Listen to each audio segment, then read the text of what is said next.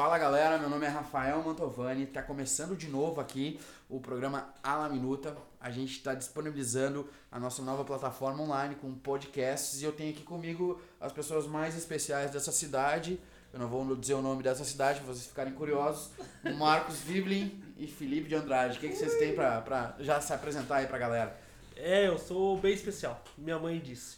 Uh, fala galera, estamos de volta, né? Eu sei que muitas pessoas ficaram com saudades. Uh, essas duas pessoas, um abraço para vocês, né? E acho que vocês deviam procurar alguma coisa, né? Acho que refaçam suas vidas.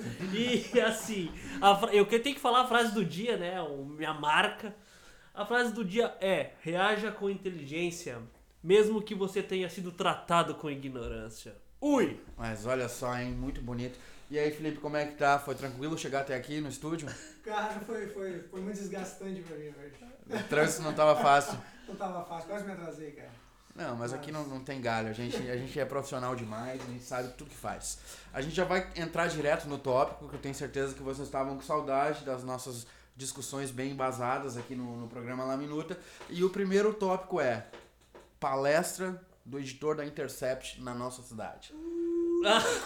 Não começamos bem. É aquela com os dois pés no peito, aquela É. que é pra. Tá pegando fogo, bicho! Tá pegando Não. fogo. Essa aí o pessoal do São Crime, um abraço pra vocês. Uh, para o pessoal entender o caso, ah, o Daniel Santi é um editor do site Intercept, que é um grupo jornalístico independente que vazou os áudios da Operação Lava Jato, onde se tem uma percepção, uma visão de que não houve justiça e nem parcialidade dentro, imparcialidade dentro da condução dos processos da, da Lava Jato. Né? O, o, a Univates, o, o grupo lá de jornalismo da, da Univates, né? foi, foi um grupo específico, foi um- uma área específica que é voltada para o conteúdo da palestra, não, não foi ni- ninguém desvinculado a isso, né? Então eles chamaram o Daniel Santos para cá para fazer uma palestra.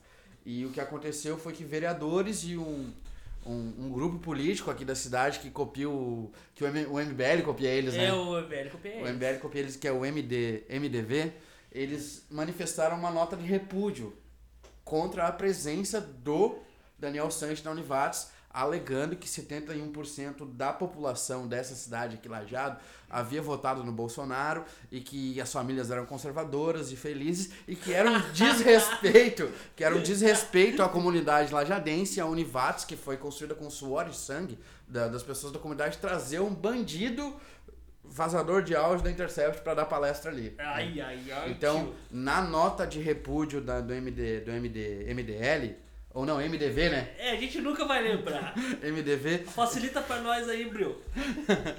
E aí o que aconteceu? Eles, eles postaram a nota de repúdio e na nota de repúdio tem um trecho que, tipo, eu não sou contra. tem erro de português? Eu não ia falar disso, mas tem. Ah, é o seguinte: algo vai acontecer, eu manifesto uma nota de repúdio, tudo bem. Mas na nota de repúdio deles estava escrito que a Univates podia cancelar o evento e se desculpar, se retratar com a comunidade. Sim, Não, sim. mas é meio incoerente porque se tu pegar e analisar isso, o que que tá- aconteceu ano passado quando lançaram o filme do Olavo de Carvalho, O Jardim das Aflições, e que todo o pessoal da direita ficou chorando, foram exibir o filme do Olavo de Carvalho em uma universidade e um grupo quis censurar, sabe? E agora ele- eles ficaram lá, não, porque somos liberais, blá blá blá, a gente faz e acontece, e censura é coisa de, da esquerda, de eh, radical, blá blá blá blá blá blá. E o que aconteceu é a mesma coisa, né? A gente não, não, não se vê um, uma, uma coerência dentro, dentro do que se prega hoje em dia e censura ali, censura lá, faz um teatrinho aqui, um teatrinho lá, final das contas é só mídia, mídia atrás de mídia e desinformação, né? É que assim, né? Eu acho que a gente tá vivendo numa época onde que só pode se for a minha censura, entendeu? E em relação a esse caso específico, né? Criminalizam o jornalista como se é, o, fosse necessário que, sei lá, que checasse todas as informações, como se fosse a obrigação do jornalista. Não, o jornalista ele divulga, né? Ele divulga o que ele sabe, a forma, da forma que ele sabe. Ah, eu não, vejo, não vi esses questionamentos em outras situações onde que houver um vazamento. É, sabe? o jornalista vazar é normal, um juiz vazar não é normal. Já é um pouco difícil. é diferente. É. São coisas diferentes. A função do jornalista é essa: Aham. investigar, descobrir, independente de instituições de qualquer coisa. Não, Ele e- tem a- o papel dele. E uma coisa que fica bem estranha, assim, né? Esse é um ponto de vista pessoal. É que, tá, peraí. A Univates, ela não é livre para chamar quem ela quiser. O núcleo de jornalismo não é... Privada? É, aparentemente ela é uma universidade privada, né? Então ela tem autonomia, ela não precisa prestar contas de quem ela chama. E outra, ela vai chamar, de repente vai ter uma palestra de alguém que eu não goste. Aí, Flávio Morgenstein. Eu não sei quem é esse cara. É um cara bem chato. E aí, e aí as pessoas vão se mobilizar contra. Tipo, não faz sentido. A, a Univates, por ter. ah, por ser uma universidade, se espera uma pluralidade de ideias. Então todas as ideias devem ser ouvidas. Porque ah, eu acho que isso é um pouco de recalque, né? Porque não chamaram lá o alguém do- de algum movimento aqui pra fazer palestra. O Kim Kataguiri. Aí, ó, se, se ele viesse, eu não só apoiaria, como faria questão de ir. E Olha que eu tenho divergências políticas sérias com ele. Mas é Mas seria uma boa palestra, seria mas é importante tu ver os dois lados e tu acha e vocês acham o quê? Que o que esse palestrante vai fazer propaganda pra esquerda? Não, ele vai, a falar do trabalho. Vai chegar a camiseta da CUT? É, não, ele vai fazer, ele vai falar sobre o trabalho dele, ele vai falar sobre como que foi as informações, de que forma que funciona o Intercept. E eu acho que isso é quem estuda a área do jornalismo provavelmente quer muito saber, quer conhecer esse tipo de situação ainda mais porque o jornalismo independente está cada vez mais em voga em vários lugares do mundo e o Intercept é premiado no mundo todo. Pô, vamos lá, né? Mas eh, se chamar o Alan do Terça Livre não ia ter problema. Então, Mídia independente. Mas o que me atenta pra essa história, quem me conhece sabe. não? Van Hatten, Van Hatten. O Van Hatten? É, Van Não, Hatten, se Van tivesse, se tivesse vindo, eu teria ido, cara. Falaram que ele veio. Ele veio? Sim. ele já veio da palestra aqui? É, o veio ou vai vir no dia 27. Mas ele veio de- Mas ele veio de carro? Mas o que acontece, que eu acho mais grave nisso, nessa questão de, de, de um movimento político, querer dizer o, o que tu pode ou o que tu não pode, ou o que tu, é- que tu deve ou tu não deve ouvir, estudar, é o seguinte. Eu acho um tremendo desrespeito com as pessoas, no sentido de que tu não ah, concebe dentro da tua cabeça que elas são capazes de pensar por elas mesmas, independente do, do assunto que elas estiverem estudando, entende? Eles se colocam numa postura assim, ah, vai vir o cara do Intercept, vai falar um monte de coisa, tal, tal, tal, tal, tal, vai envenenar a cabeça deles e todo mundo vai virar comunista, sabe? Eles, eles acham que as pessoas não têm capacidade de discernir o que é e o que não é. Mas tu acha, pelo Lula. tu acha que tem a- isso tem a ver com as pessoas terem o conhecimento da sua própria mente e achar que todo mundo é assim? Provavelmente. Então, tu, o que tu disse, Felipe? Tu acha que foi Não, contratado? o plano do Lula. É do Eu Lula? Acho que é, tem algo, o Lula tem alguma E eu acho que é Lula Vates. Que A- é a uma Lula-. É uma nova possibilidade do Lula Vates. Na verdade, eu que- não queria falar aqui, mas vou soltar e me chamaram pra fazer uma, uma aula lá. Eu vou ser professor de Mas defesa, olha só, defesa contra a arte das trevas e. e aí é contra a direita. É contra a direita. Vai ser eu, o Dumbledore, a Minerva. e o Snape? É, o Snape, é, o Snape, na verdade, eu tô pegando o cargo dele. Ah, tu né? tá, tá, tá substituindo o Snape. Ah, cara, quem veio pra cá, assim, com, com certeza mesmo, foi o Alexandre Garcia. Ah, ele veio pra cá? Alexandre Garcia? veio, foi semana passada, eu acho. Aí, ó, então nós temos exemplos de jornalistas que tem que se venderam e jornalistas independentes. E tá tudo, eu acho que tá de bom tamanho pra todo Ele mundo. até fez uma reclamação sobre o estado das, das estradas daqui e tal, então muito ruins e tal. Tinha pedágio, mas não tinha manutenção na estrada, né? Não, eu gosto do Alexandre Garcia, eu acho ele um baita de um profissional, cara. Respeito muito o trabalho dele. E também como eu não, não tenho muito conhecimento da história do Glenn, mas ele também é um jornalista importante, apesar de eu não, não simpatizar com algumas coisas dele, tipo, eu não vou menosprezar o trabalho da Intercept, do que aconteceu, porque apesar de tudo, é uma informação que ninguém tinha e tá todo mundo vendo agora. Por que, que a gente tem que ser contra isso? Pois né? é, não faz sentido. Tu não querer colocar o dedo na, na ferida, tu não querer ver o vespeiro. Muitas pessoas acham assim, ah, tipo, elas separam uh, situações que envolvem a direita e a esquerda e, e põe panos quentes naquilo que se melhor se adequa ao seu pensamento político. Eu acho extremamente equivocado, né? Uh, aquela pessoa que estava gritando por justiça em situações que envolviam esquemas existentes há 700 anos, mas foram descobertos durante o governo do PT, hoje fecha os olhos para situações assim ou piores, né? Porque se tu for ver essa situação que envolve o Moro e o rapazinho com o nome de remédio é muito esquisito. Né? É, para quem é operador do, juri, do, do direito ou tem um mínimo de conhecimento já sabe, ah, entende, sabe como que é o tratamento do juiz com as partes normalmente, né? Eu tenho bastante experiência nisso e eu acho que todo mundo sabe que olha, eu não tenho o WhatsApp de nenhum juiz das comarcas onde que eu atuo e acho bem bizarro, assim, bem, bem estranho. E eu acho que qualquer pessoa com o mínimo de, discernimento já, já entenderia que isso é estranho. Uh, eu acho que as pessoas elas têm uma imagem diferente do que é realmente o papel do juiz. O juiz não tá lá para condenar, ele não tá lá para punir. O Sérgio Moro não é um herói. Né? Ele, ele fez uma. Ele, ele tem uma função dentro da estrutura uh, jurídica, né, dentro do direito, e ele tem que trabalhar de acordo com o processo, né? Então todos os processos eles têm que passar por o, o trabalho do juiz assim, ó, é, é não é é aplicar a lei uh, dentro do dentro de cada situação e não, sei lá, de repente tomar para si o papel do Ministério Público ou pegar holofotes, né? E outra coisa que eu acho aí também é muito. É, é, pessoal, eu sei que pessoas discordam, mas assim. O cara, ele ajudou a condenar um candidato, né? Um, porque o Lula pretendia ser candidato à presidência. Ele ajudou a condenar um candidato e depois ele é ministro de outro do vencedor. Pá, vamos lá, né? Né? Eu acho que não precisa de, de muita coisa para achar que alguma coisa aí tá errado. Mas também pode não ter nada de errado. E o que, que o Intercept fez? Mostrou que ah, existe uma possibilidade de ter algo errado. Qual que é o papel do Moro agora? Ao meu ver, é provar, então, que o Intercept uh, manipulou as informações, como eles estão falando. E como que se prova isso? Entrega o celular, Moro.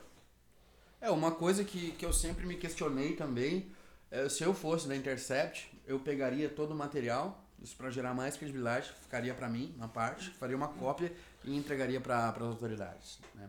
Tipo, tá aqui, ó, vocês podem fazer o que vocês quiserem com esse material. Eu tenho a cópia e, e eles não iriam divulgar, com certeza, a Polícia Federal não iria divulgar, e eu seguiria lá no meu escritório Intercept só divulgando. Pá, pá, pá, pá, pá. eu, não, eu não sei se eles não pretendem no futuro fazer isso, não sei porque ainda não acabou, né? Uh, todas as vezes que eles falam sobre o material que foi vazado, diz que tem muita coisa ainda por vir, né? E parece que tem áudios também, então não é aquele áudio tá chovendo aí? Não, são áudios mais mais pancadas. Mais pancadas. Eu não, eu não quero ouvir os áudios porque, cara, a voz do Dallagnol me enche o saco. Eu prefiro a do Moro. Como é que é o Moro aí, Rafa? Imita. Ah, tem que definir que pode ser que a voz é minha. Bah. O cara parece que tem um, um espírito demoníaco dentro dele que tá rasgando ele por dentro. Mas é a conge. É. a conge. Tenebroso. E é engraçado porque a gente cresce. Eu não tenho nada em particular contra ninguém, mas eu cresci na crença. Meu pai, para o ser humano ser juiz, ele tem que ser muito inteligente, ele tem que ter lido de, de Sócrates até o, sei lá, um Daniel Steele, sabe? O cara tem que ter lido muito. Eu sempre pensei assim, o cara tem que ter um conhecimento.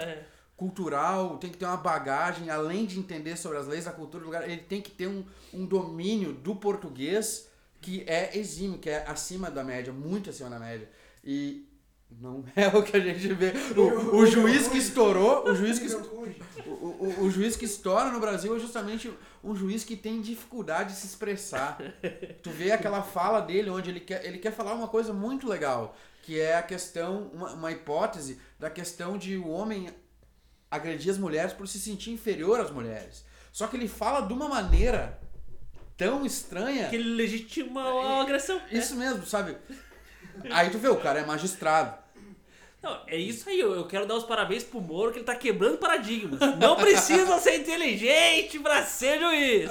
Isso aí, Moro, se você quer, velho, você, ó, isso aí é uma coisa de autoajuda. É, só, é só ir, é só ir. Vamos que vamos. Eu acho que o Moro podia lançar um livro de coaching pra aqueles concurseiros, sabe? Ai, mas igual falando em coaching, tu já tava pegando a parte do trabalho do Dallagnol, né? Porque ele condenou o Lula por causa de, o- de umas palestras pra que ele pudesse fazer umas palestras. Que, que pessoal bem sofisticado esse. Esse ramo de palestra ele vem dando certo na política há mais de 50 anos, né, cara? É. Os, os caras viram presidente do nada ele tem palestra pra fazer em qualquer lugar.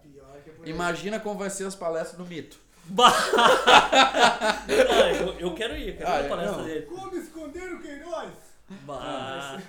Cadê Mas- o Queiroz? Eu vi uma notícia que a gente tava parado, você viu? É, a gente ficou um tempo sem aparecer. O Queiroz também. E o Queiroz também. É. O Queiroz tá trabalhando pra nós aqui. é, o Queiroz tá aqui. Na verdade, assim, ó. O Queiroz parece que é o campeão mundial de esconde-esconde. E ele não apareceu pra ganhar o prêmio. Ah, Ele é bom nisso. Ele é bom vai, nisso. vai parar no Guinness.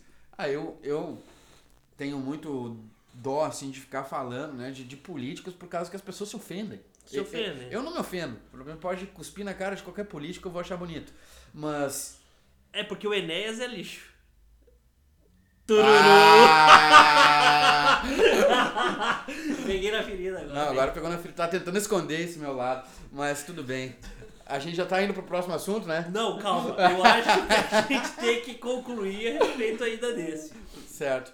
Bom, essa questão de tu idolatrar um político, ela prejudica demais. Tanto se tu idolatra o Lula ou o Lula ou o Bolsonaro, pegar as, as lideranças, porque a Dilma parece que é meio invisível, né? Parece que foi do Lula pro Bolsonaro. Mas assim, a, a tipo, Dilma realmente ela é invisível. A Dilma. Qualquer pessoa que entenda a Dilma como. ah, se- tipo, como uma, é, uma, agente com maior. e- com ideias próprias, ela tá equivocada. Eu acho que ela. A Dilma, pelo menos é o meu ponto de vista. Ela seguiu um projeto, né, do PT. E ela era uma companheira, cara. Ela era uma uma pessoa que, ó, eles puderam contar com ela, ofereceram uma coisa ruim pra ela, né? Foram horríveis com ela. Se eu fosse a Dilma, eu teria, eu odiaria hoje todo mundo que fez ela ser presidente.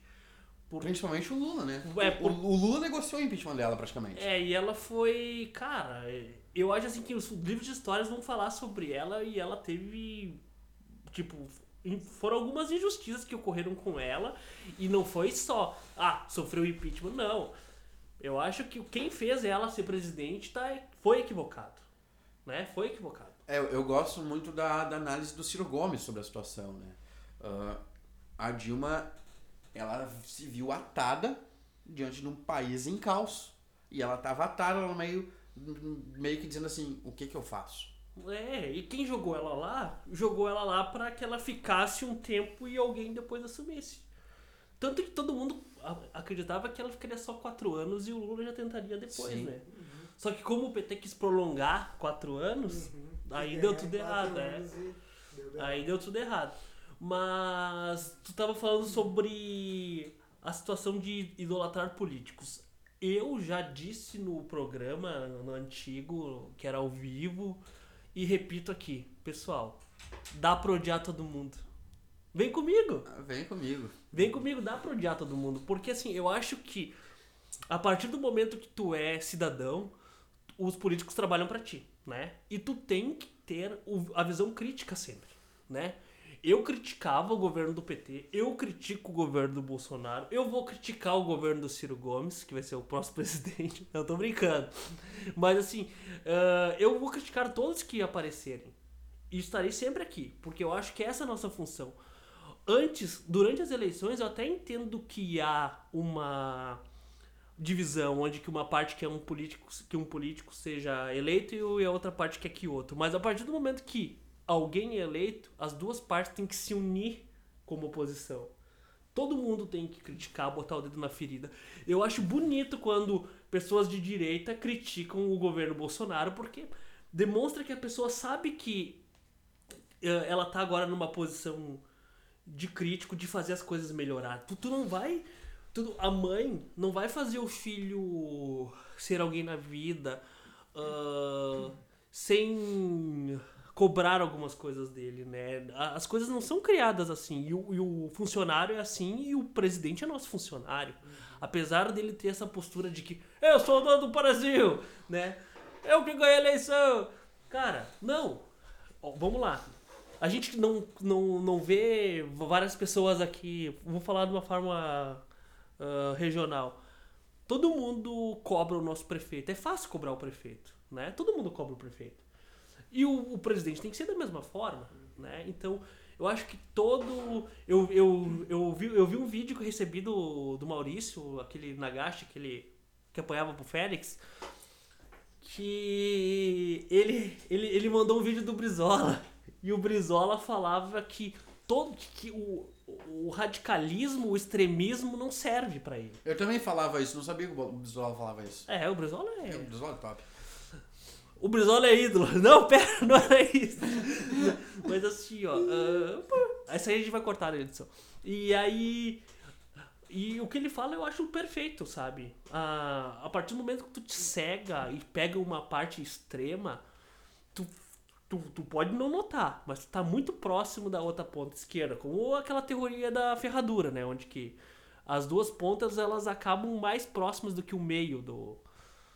E é isso aí. É isso que eu tenho pra falar. Frio e quente queima igual.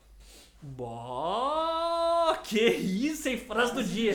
Filosófico, hein? Ah, Eu, eu gosto muito de uma frase do Dr. Enéas que ele diz o seguinte, que o sistema político, o jogo todo, não importa muito como o indivíduo é antes de entrar nele, mas a partir do momento que ele é inserido dentro desse sistema financeiro político, o indivíduo apodrece junto com o sistema. Né? E a gente tem que ver o contexto disso tudo. Tipo, A, a Odebrecht, a JBS, é desde 1956 que eles estão pagando eleição, que eles estão financiando campanha. Né? Isso não, não é de hoje. O brasileiro tá, tá na mão desse, desses grupos empresariais, desses políticos que estão ali numa sangria desatada de toda a nação, um país que tem as maiores quantidades de riqueza, pode comparar com qualquer outro país, tirando o petróleo, que a Arábia Saudita tem mais, a Venezuela tem mais, o Brasil é o terceiro país que mais tem petróleo. Mas várias outras coisas o Brasil pode superar em muito, com muito potencial os outros países e não supera justamente porque a gente é um povo que não é capaz de se governar, não é capaz de apontar e colocar o dedo na ferida, ó, isso aí tu, tu não tem liberdade, tu é presidente, tu é isso, tu é aquilo, mas tu não é Deus. Tu não pode fazer tudo. Eu, eu vejo o governo Bolsonaro como ele tem um dentro dele, ele tem um recalque, que minha percepção, ele tem um recalque muito grande com a mídia e com a oposição. Então, a maioria dos esforços dele nas declarações, nos discursos, é combater esse recalque dele. é, E o resto fica de lado. sim. Não se vê um, um- um foco, uma disciplina, uma seriedade, um conhecimento técnico avançado a respeito das coisas. Mesma coisa agora, o mundo tá, tá a China está entrando em recessão, existe o medo que os Estados Unidos entrem em recessão e o comentário do jornalismo americano é que Donald Trump não entende nada de economia, né? Então, tipo, a gente começa a ver que é uma coisa mundial esse negócio de colocar alguém que não tem legitimidade de conhecimento nenhum numa posição central, né? O doutor Enéas já falava isso lá em 89. Para o cara dirigir um avião, ele tem que ter preparo para dirigir um avião. Como é que tu vai botar um cara na, na frente de uma nação que não entende de nada?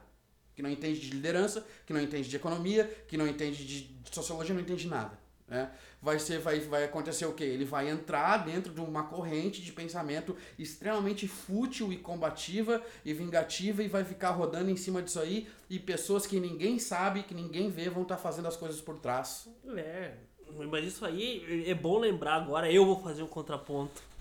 Que isso não é desde o Bolsonaro, né? Antes, outros governos também Sim. eram assim. Não, Né? o próprio FHC, Não. tipo, vai, vai, vai, Tipo- vai indo pra trás cada vez É, pior. tu, tu vai vendo que os caras não têm o preparo que tu espera do líder máximo da nação, né? Ah, eu acho que às vezes o cara não precisa ter todos os. ser. dominar tudo. Dominar tudo, mas ele tem que ter algumas coisinhas e ter senso crítico, saber ouvir, né? Porque não adianta ah, uma pessoa que tem um cargo máximo num órgão, que tem um conhecimento daquilo, falar algo que eu não gosto, que, que ele não vai gostar, ele simplesmente demitir, né? Que é o que acontece. Ah, o que? Desmatamento? Tá demitido. Tá errado isso aí. É, tá errado isso aí. E. Tá ok? E eu acho que não é assim que funciona, né? Mas eu acho assim, pra finalizar, eu acho melhor a gente já passar desse assunto intercept enlajado, né? É interessante, né? Primeiro que o, o Glenn chegou a twittar a respeito do que aconteceu. Lajado aqui. tá no mapa! Aê, caramba! Lajado tem tanto buraco que o próximo vem pra cá é o Alexandre Frota. Oh! Ó, e o Frota, cara, o Frota, ele. Eu, eu vou ter que falar uma coisa assim que.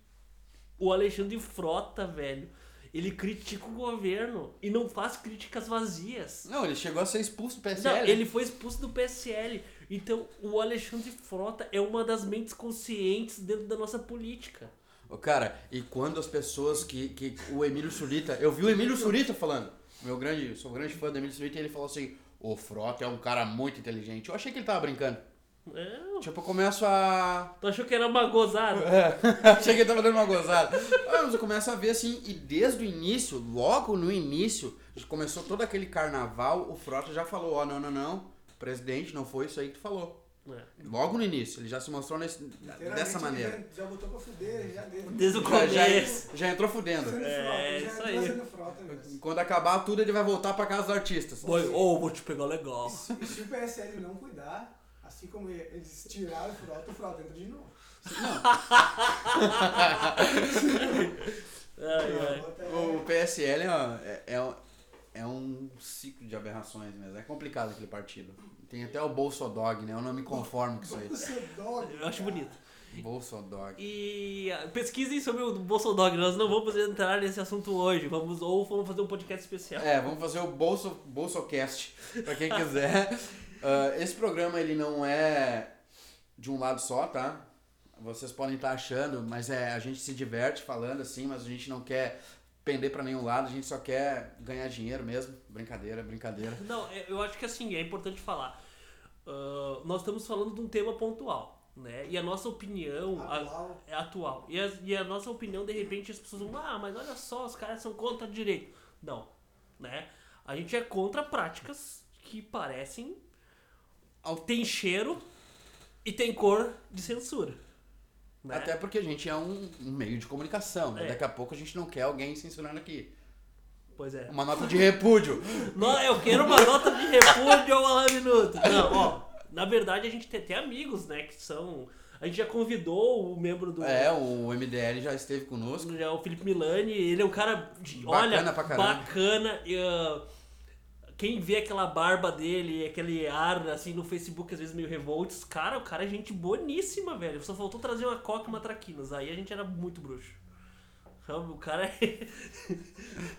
Não, até porque não tem, né? Se alguém quiser ah, participar do programa, logo a gente vai estar abrindo debates, como já teve aqui o debate com o Guilherme Sé e o Ludovic na questão da, da, da reforma da.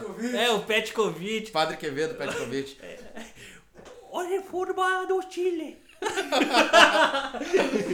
Não, não, não, não, não, não. É muito bacana isso aí. Acho que então vamos encerrar esse assunto, né? A gente já, já sofreu demais aqui falando de política. Vamos falar de uma coisa um pouco mais leve agora. Ih, rapaz. Meu Deus do céu. Rude O quê? O que que foi que tá valendo? e o Grêmio. Oh, agora que eu vou falar sobre o momento esporte e assim, ó, já começa do jeito que o Ruti gosta. Chupa, Marcon! O Grêmio ganhou e já tá na final da Copa do Brasil. Não adianta jogar lá no campo sintético do Atlético. Atlético. É, A com T, como é que fala Atlético agora que tem H no meio? Não, o Rudy não sabe. Fala do mesmo jeito, Rude. Ô, Rude, e pelo jeito fo- foi 2x0 a partida, né? Foi 2x0, o, o, o Grêmio jogou como sempre, assim, dentro da arena, não tem como, né, cara? E, ó, e assim, ó, o, o, o, o segundo gol pra mim foi mais colaço. Te falta, assim, um colaço. Se bem que o André Palada também, olha, ó, a tia Carmen hoje tá de sorriso de orelha a orelha. Porque deve ter faturado uma graninha ontem, porque olha. O, dizem que quem faz gol pecha na night, né? Imagina o André Palada quando faz gol. Ele não só pecha, né? Ele faz de tudo. Então o Grêmio uh, tem um passo muito importante pro primeiro jogo. Tem o jogo de volta que vai ser lá naquela ah, campo sintético lá do, do Atlético. Porque não é crama. Tu não sabia, Felipe? Lá no Atlético Paranaense é, é carpete que eles jogam. E é- é- eu acho difícil, mas o Grêmio com dois gols, eu acho que. hum, só se tiver Mandinga, Macumba, do Ruben, do Marcon. Porque se depender do jogador do Grêmio, né? E ontem, adivinha, né? Tava com o celular já esperando quando fez o segundo gol. E coloquei no FIFA Voz. Eu, Nene, a Elka, todo mundo gritando por Ruben. Vai dormir, secador! Aqui é o Grêmio, o imortal! E é isso aí, né? O momento do futebol hoje é só falar de Grêmio. O Colorado não vai jogar no meio da semana, só no final. E assim, ó, pelo que soube, está um embrólio lá no Inter sobre o Guerreiro, se faz ser liberado pela seleção, se não vai, mas isso aí, que o Guerreiro não tem que ser liberado, eu sou a favor disso desde aquela época que ele cheirou aqueles negócios. Ô, Rude, eu queria perguntar, porque faz tempo que a gente não conversa sobre isso. Como é que tá a questão lá da, da tua propriedade lá? O fuzil tá, tá, tá protegendo? assim, ó, eu comprei uns, uns armamentos assim, ó, eu não posso dizer de quem que eu comprei. Mas uns armamentos bons, tudo regularizado, né? Fez pelo Minha Arma Minha Vida. Minha, minha arma, minha fida. Pra se defender mesmo. E aí eu tô só tipo tuca esperando os vermelhos. Ou quando o Inter jogou esses dias, eu tenho um tiro, mas foi só pra sinalizar. Pecou na perna dele. Não, tô brincando, tô brincando. Esse foi o Rude com o comentário esportivo. Foi um prazer ter o Rude por aqui. Ele sempre traz essa sabedoria, essa paixão pelo, pelo nosso tricolor. Ele me lembra muito o Paulo Santana, até. Com diferença que eu não tô fumando, sou paeiro, né? O, o Santana lá nos anos 80 fumava na TV assim, ó. Que loucura. Ah, Eu lembro daquele jogo que o Grêmio teve contra o Ajax, que o Grêmio perdeu. Eu também lembro. Ah, que saudade. Foi 95 ou 96? Não, não sei o certo o ano. Acho que 95. 95, né? Mas eu sei que o, o Paulo Santana tava lá cobrindo o jogo e ele tava fazendo uma reportagem no outro dia do jogo, na, na manhã seguinte, com o olho roxo. Ele tinha apanhado, tinha brigado no campo com, com os caras. Cara, E ele era um velho já naquela época, né? Em 95 ele já parecia ter 202 anos. É, ele era o Dercy Gonçalves homem, né? bem, bem por aí. Não, e a- o, o Paulo Santana, um cara muito, muito lúcido, cara. Futebol, Não. mas muito, Não, assim, muito caricato. Eu também. adoro, eu como colorado tenho que dizer que eu adorava uma figura como ele, tipo, e ele tinha um respeito pelo Inter muito grande. E ele escrevia bem, né, cara? E ele escrevia muito, tem uma tem umas crônicas deles que são memoráveis assim, nossa. E eu, eu realmente acho que Bah, a televisão ah, perdeu. o jornalismo brasileiro, o gaúcho perdeu muito com a, com a morte dele, né? E tem gente que imita ele num lugar aí, mas é horrível a imitação. É, eu nem sei, nem quero ver. Ah, horrível, sabe o que, que é horrível? O jornalismo de, de, de Santa Catarina. Já viu? Alguém aqui já viu? Ouvinte, você, talvez seja de Santa Catarina, você. Como é que eles olham aquelas coisas? Sabe? Tem aqueles noticiários locais, assim. Ah, sim. O de Santa Catarina, o noticiário do meio-dia tem um papagaio e um cara de uns 70 anos de cabelo loiro pintado, vestido de surfista, falando as notícias. Eu tava na rodoviária olhando aquilo pensando, meu Deus. Tu não te confundiu com a Ana Maria Braga? Não, é, é, inicialmente poderia até ser, mas não era mesmo, porque era um homem. E o estúdio era menor, enfim, o papagaio era maior. Eu vou perguntar de novo. Tu não te confundiu com a Ana Maria Braga? Não, cara, a gente eu vou disponibilizar pra vocês, vou, vou tentar sintonizar lá a, a local de Santa Catarina pra vocês verem o quão bizarro Como é é. que é o nome? Cara, eu não- é, é tipo a RBS de Santa Catarina. Afiliado de lá, É, lá, aham. Meu Deus do céu. Não, tu não tem noção do que é o jornalismo deles. É. Se o pessoal se manifesta contra o Intercept, eu acho que tinha que se manifestar contra esses caras aí, porque. Vai, tenebroso, tenebroso. Ah, mas a única coisa boa de Santa Catarina é que lá é legalizado Floripa, né? Lá é legalizado. É, lá pode tudo. Lá é legalizado. Pode dormir na rua, dormir dentro de casa. Mas enfim, vamos, vamos sair da, dessa questão de Floripa aí, senão daqui a pouco vamos estar falando coisas da gente. Nota de repúdio. Nota de repúdio pra Floripa. pra Floripa, não pra nós.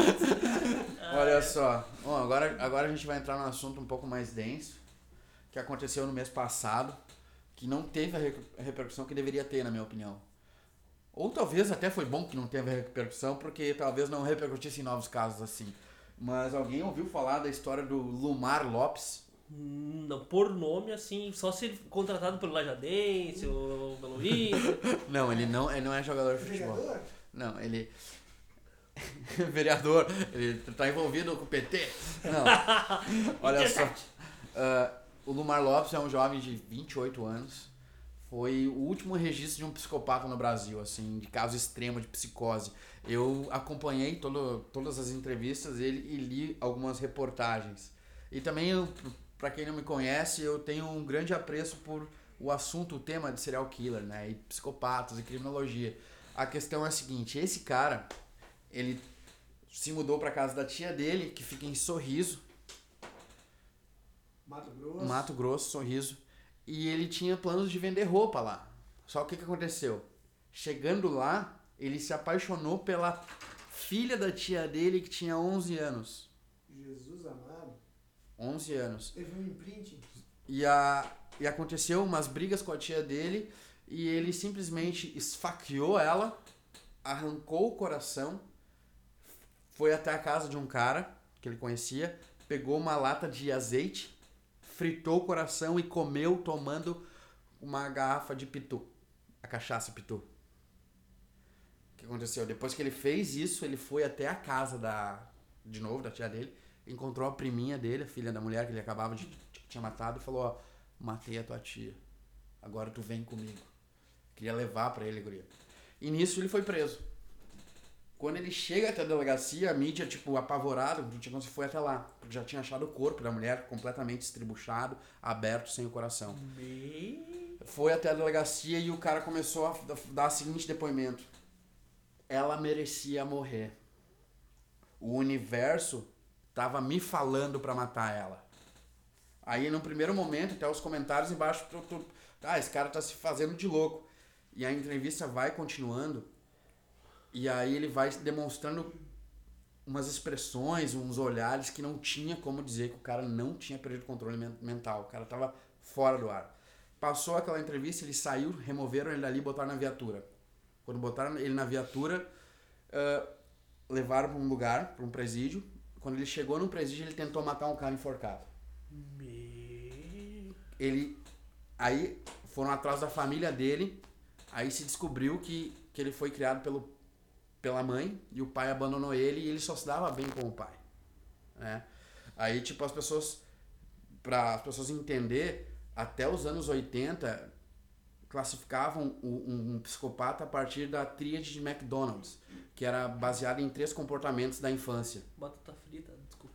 McDonald's foi um, um psicanalista forense que, que ele teve a teoria, um psicopata, ele sempre ou mija na cama, ou ele é obcecado por fogo quando ele é criança, ou ele maltrata animais. Só que nos anos 80, quando, com o surgimento de um psicopata americano, Ted Bundy, que matou mais de 30 mulheres e ele era muito sofisticado, o FBI teve que aprimorar os estudos de criminologia. E o que, que eles fizeram? Após pegar o Ted Bundy, chamaram o Ted Bundy, que era um psicopata, para criar perfis de psicopata. Ah, igual aquele, aquela série que tem, né? Inspirada no Ted Bundy. O Ted Bundy é pra Mas ser o, o Jack Stripador. Mindhunter. Tá ligado? Tem no Netflix, tem uma outra série muito boa que é Conversas com o Ted Bundy. E aí mostra o julgamento do Ted Bundy. Como ele manipulou até o juiz. O cara pediu uma mulher em casamento no tribunal. E fez um filho no corredor da morte. O cara, o cara, ele era bonito, cara. Ele parecia o Kurt Cobain. Ele tinha um, um olhar angelical, assim, sabe? Tu olhava pra ele, tipo, e ele só matava mulheres de 12 a 24 anos. E de cabelo preto e bonitas. Matou mais de 30. E o que aconteceu? Esse, em- a partir dos anos 80, então, surgiu uma outra tese que mistura a tese do, do McDonald's com. Do McDonald's é engraçado, né? Parece que não é sério, mas o cara foi um baita no psicanalista forense. Com outros elementos. E um elemento principal que se encontrou em todos os serial killers é a presença de uma mãe dominadora e a ausência do pai. Tipo, exatamente o que aconteceu com esse jovem de sorriso. Né? E aí, muito engraçado que a teoria vai andando e eles começam a observar o cérebro de um psicopata e de uma pessoa normal. E se descobriu que um psicopata e uma pessoa normal, uma pessoa normal pode ter um cérebro de um psicopata, mas uma- um, um psicopata jamais tem um cérebro de uma pessoa normal. O meio é que acaba definindo se o cara vai ou não ser um psicopata. Eles descobriram isso porque o cara que estudava esse fenômeno tirou um, um- uma espécie de eletroencefalograma da cabeça dele também, do cérebro dele. E o cérebro dele era igual ao cérebro de um psicopata, mas ele não era um psicopata. Mas pra te ver, ele trabalhava com psicopatas, né? Então, tipo, uma coisa leva a outra. E esse caso, no Brasil, tem uma especialista, Lilian Cassoy, que ela já disse que no Brasil não se leva a sério a questão do serial killer por causa do baixo investimento e pela precariedade da perícia criminal aqui desse país. Por causa que os psicopatas, eles acabam diluídos dentro do crime organizado. Tipo, eh, acabam matando gente que está à margem da sociedade. Essas pessoas nunca são classificadas como assassinadas por um psicopata. Né? Tem, tem, tem um livro muito interessante para ouvinte que se quiser ouvir, é Made in Brasil, que é da Lilian Cassoy, que é a maior especialista aqui do Brasil, ela que tratou o vampiro de Niterói, né, que foi um dos, dos, dos mais psicopatas assassinos que, que teve aqui no Brasil, matou mais até que o, o Maneco da Luz Vermelha lá, que ficou famoso até Bandido da Luz Vermelha. no- nos Estados Unidos, eu lembro no Fantástico, quem é que não ficava com medo dele? Cara, ele aparecia. Pá, tá louco. Não? E, e, e é apavorante tu ver essa eclosão de crimes, assim, ela, ela começa nos anos 60, 70, começa a surgir tanto psicopata, mas principalmente nos Estados Unidos, que ah, tem pessoas estudando por que isso aconteceu nos anos 60. Por que, que naquele momento aconteceu, quais eram as principais. Por exemplo, o Charlie Manson. O Charles Manson, olha as seitas que surgiram nessa, né, a do Jim Jones, Sim. a do Davi Koresh e também teve a seita do, do Manson. A do Jim Jones matou 917 pessoas. Bah. 917. E, e todo mundo teve a ideia que o Jim Jones matou todo mundo envenenado com cianureto. Não. Não, ele pegou, fez primeiro os pais matarem os filhos, para depois os pais verem aquilo e se suicidar. E quem não queria mata- fazer isso, ele matava a criança e matava os pais. Tiro. Né? E o- os caras eram doidos, doidos, doidos, doidos, doidos, assim. Tipo, demais, 917 pessoas, cara, é, é, é absurdo. É que as pessoas. E, e o, o mais interessante é que, tipo, a gente fala como se fosse algo muito distante, né? Mas a gente esquece que. Não pode esquecer dessa menina que fazia ah, Smallville, né? Era a série que ela fazia. A Alison Mack, Alison que ela É, ela participava tava- de uma seita de, de escravidão sexual, né? É, uma, uma seita de escravidão sexual bizarra, cara. Tem podcasts sobre isso na internet. Eu dei uma pesquisada por baixo, assim, na hora que Vai, eu era apaixonado pela Alison Mack. ela não era por ti, senão tu estaria marcado. É, que droga. E é bem sinistro, cara, bem sinistro. Assim, quando tu falou, quando tu começou a falar e falou da, da tríade do McDonald's, eu achei que era hambúrguer, batata frita e refri. Aham. Mas aí tu explicou o assunto e a gente tem que. Realmente, é, o que esse cara fez é bizarro. Ah, aquela série Mindhunter, como eu expliquei, ela entra, ela também fala sobre psicopatas e um psicopata meio que ajuda eles a tentar entender os outros. E eu.